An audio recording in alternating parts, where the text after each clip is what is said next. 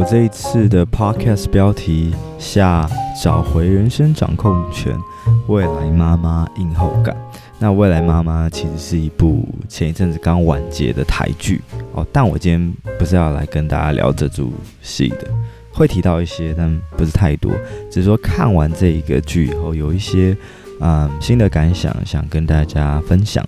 那预计可能会分享个三集左右的内容，从不同的层面去切入。而其实我其实是一个不太追剧、不太打游戏的人，因为我觉得做这件事情蛮花时间的。但其实，在行销里面有个东西叫七次法则，就是说大部分的人接触产品七次以后才会实际购买。那其实，呃，我去看这个未来妈妈也是。这个行为通常是多次印象或影响之后才产生行动。我一开始怎么呃注意到这出剧呢？其实它在网络上的讨论声量也没有到非常的高。那一开始是有一个 podcast 节目叫做《曾咖坡荒谬事》，他们提到了这个台剧，然后呃里面他就说，哦，他原本这个女主持人。是想从不生，然后转变到有点想生，就是他看了这出戏的一些新的感想。然后前一阵子呢，我去参加了高中同学的聚会，就是那种小的老朋友那种聚会。然后就突然有个女生就说她要结婚了，然后后来我们聊一聊之后，发现说哦，她还要买房了，就跟她的未婚夫一起买嘛，然后就是付了首付，然后就突然觉得哦这。好像有点快，好像有点跟不上的感觉。虽然不是，嗯，网络上有一个美国的诗集吧，还是怎么样子，反正他就在说哦，每个人有自己不同的时区啊，不用急啊，不用赶啊。可是我觉得在某一个层面，大家有时候多少都是会有一个突然 shock 到的感觉，就是哎，怎么他的脚步那么快，或者是哎，怎么突然这个事情就这么快就定下来了。就会有一种哦，那我在干嘛的这种焦虑感。可这种焦虑感，可能每个人或者是每个性别，每个人在不同的环境都不一样。可是多少会感到焦虑感，right？然后最近新闻又在报说，哦，台湾现在是全球生育率最低呀。可这可能是一个复杂的成因，比如说哦，生养的问题呀，然后房价的问题，叭叭叭的。所以这一些种种的因素，后来我决定说，哦。那我来看一下这出剧好了，就是它到底好不好看。然后后来我就花了一点时间，把它总共十五集，大概十五个小时吧，我就把它看完了。嗯，但今天不是要来跟大家聊未来妈妈了，就是所有的影集啊、戏剧、电影，它都会透过脚本去传达他想传达的故事跟层面。那我可能就会挑其中的几个点，我今天会挑三个点跟大家分享。那在今天的讨论开始之前呢，我想要请你静下心来，想一想以下这几个问题：你有想过要结婚吗？如果没有的话，是为什么呢？如果有的话，你觉得是什么时候或什么时机点呢？那结婚以后，你有想过要生小孩吗？有的话，是结婚后的几年呢？你想生几个小孩呢？OK。我到这边为止，我觉得啊、知道自己想要什么，或者是勇于选边站的人很厉害，或者很勇敢。因为我相信多数的人是没有想法，或者是啊、可有可无的，甚至是抱持一种顺其自然，啊，时间到了就该怎么样就怎么样。那对我来说，其实我在这件事情上，我好像也没有一个一定要的、一定要怎么样的答案。我跟多数人一样，我只是觉得说，哦。某种程度上，我可能还是会结婚，还是会有小孩吧。那那个点，只是我觉得说，哦，如果没有去做这些事情，好像，呃，人生就少了一些回忆。所以我一直很佩服那些现在就坚定自己知道自己要结婚不结婚，要生小孩不生小孩的人。比如说，我曾经有遇过一个女生，她说她三十岁前想结婚，然后她不是那一种。很梦幻的，就是提一个数字，然后没有任何行动的。他拟定了一些方案，说：“哦，他现在要做什么事情啊？他要先去啊、学一些技能啊，煮菜啊什么的，然后积极参加活动啊什么的，叭叭叭。”所以虽然跟我的想法不太一样，可是我觉得 OK，他有他的想法，我蛮尊重的。但也有一些朋友，他可能就笃定说不想要生小孩，比如说可能会生了就会有养育的问题嘛。然后再是，嗯，地球人口已经很多了，大家会抱着一个比较悲观的想法，或者说现在的社会阶级这么严重，不需要。这个小孩出来受苦啊，然后地球已经这么糟糕了，然后，嗯，你看台湾那么常在发生交通事故，如果把一个小孩拉拔长大，那突然他出了什么事情，这不是让人很难过吗？OK，回过头来，未来妈妈呢，其实她就在描述三个女人的三种人生课题，然后她们面对婚姻跟生子的三个抉择，还有跟另一半共同面对啊，婚不婚。生不生、孕不孕的人生课题，那其中呢，我有三个点特别想跟大家分享，在这一集里面。那第一个其实是我刚刚提到说，我我对于啊、结婚或生小孩这件事是比较没有想法的。我觉得我可能会是一个比较晚婚的人，所以这件事情我好像没有那么多的想象。那我第一个想要跟大家分享就是说，当你想生但生不出来之后，其实是一件很 suffer 的事情，有些事情你遇不到，或者是还没遇到，但这时候透过戏剧就是一个很好的方式。你可以透过戏剧的方式去同理，或者是去感受说，哦，这件事情如果真实发生在自己的身上，会是怎么样子？女主角郭书瑶，她其实，在剧中呢，就是一个不孕门诊的咨询师，所以在里面就遇到了很多。啊，现代人不孕的问题，就大家可能想生但生不出来，可能是男方不孕、女方不孕，或者是年龄的问题，或者是啊卵子不足啊这些问题。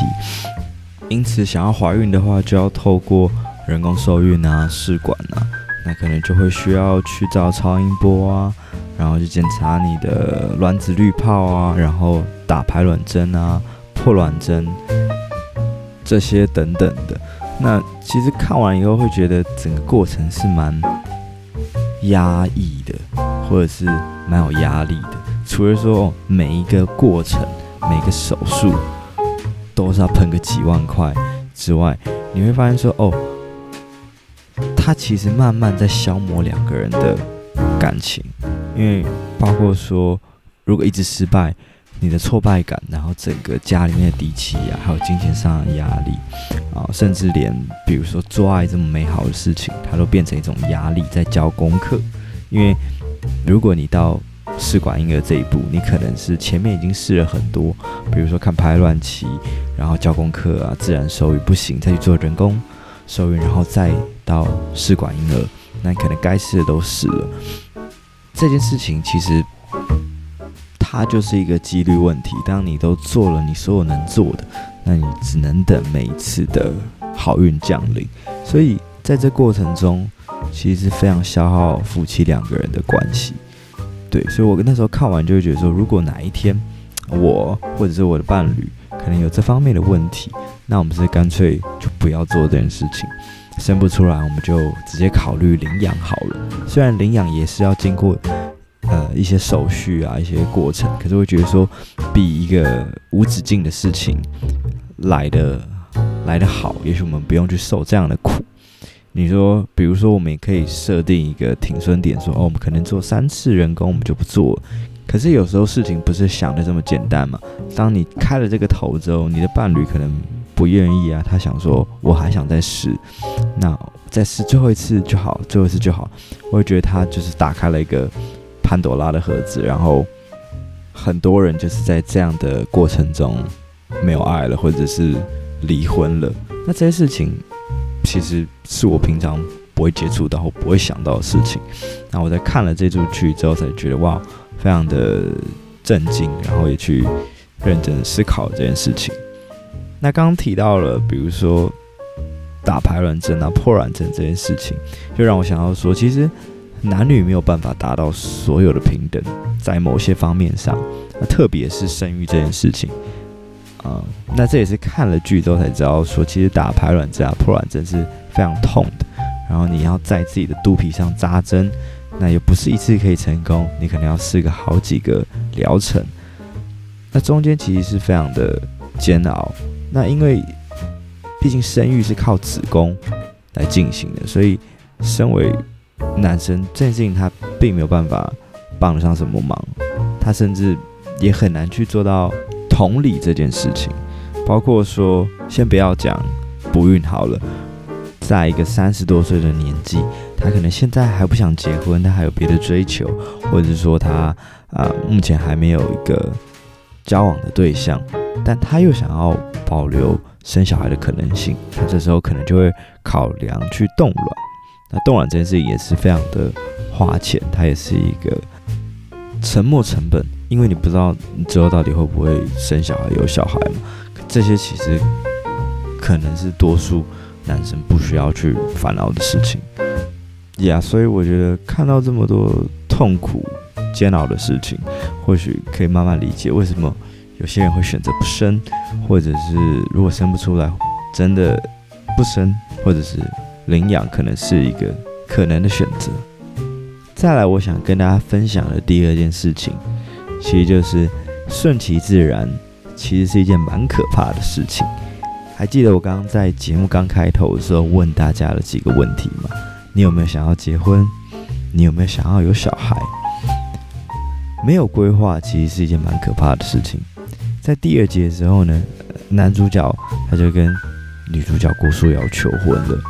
那他其实就弄了一个非常 surprise 的求婚，之前也没有先去告诉告知女主角。所以后来女主角她就没有因为这个浪漫的泡泡被冲昏头，她当下就当然也是很感动，可是当下就想了一下，冷静的跟她说：“我要再想一下。”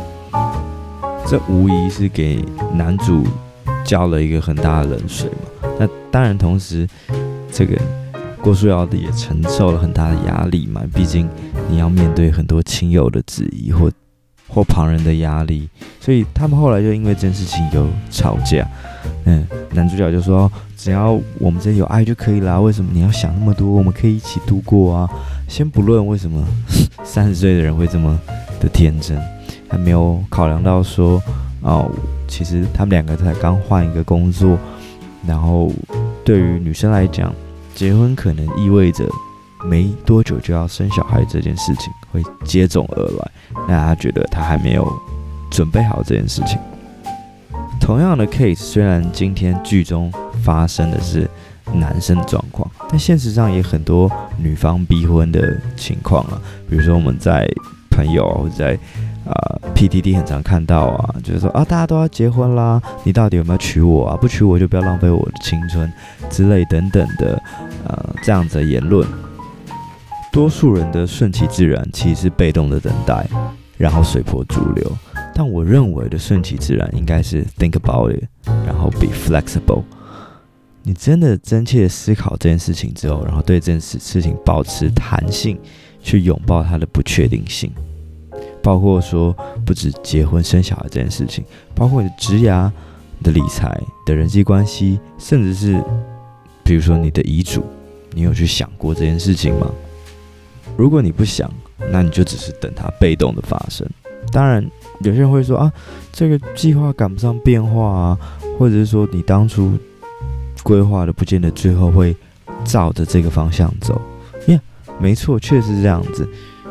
像哲学家齐克果他曾经就说过，就什么是忧虑的状态呢？忧虑就是你知道你在人生中面对如此多的选择，但你的理智却如此的有限。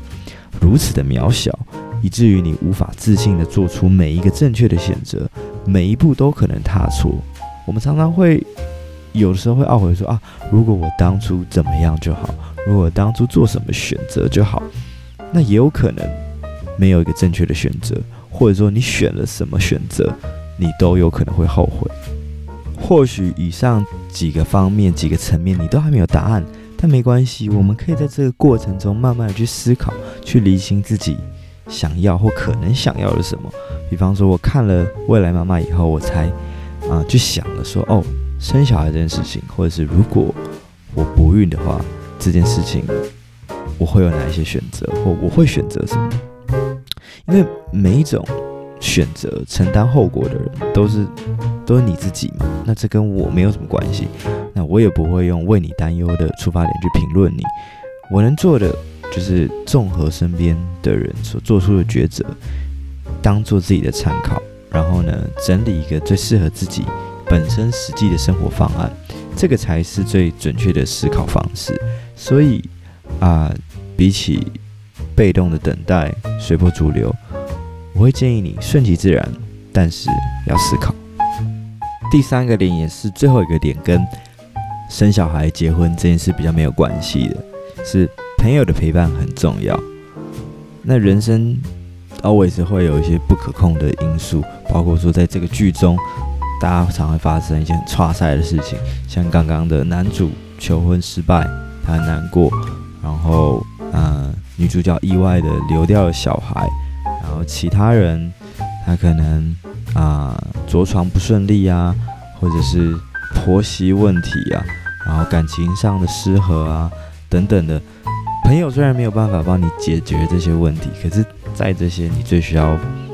被拥抱、被接住的时候，剧中的这些角色，他们都有一些很好的朋友，他们的闺蜜啊，他们的兄弟，去帮我们度过这些难关。所以，我觉得还蛮实用的一点就是，朋友很重要。然后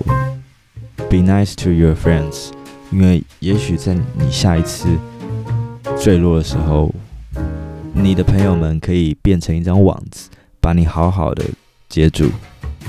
今天的分享就到这边，下一集我会跟大家分享我透过《未来妈妈》这出戏观察到的一些男女关系的分享。那我们就下集见喽，拜。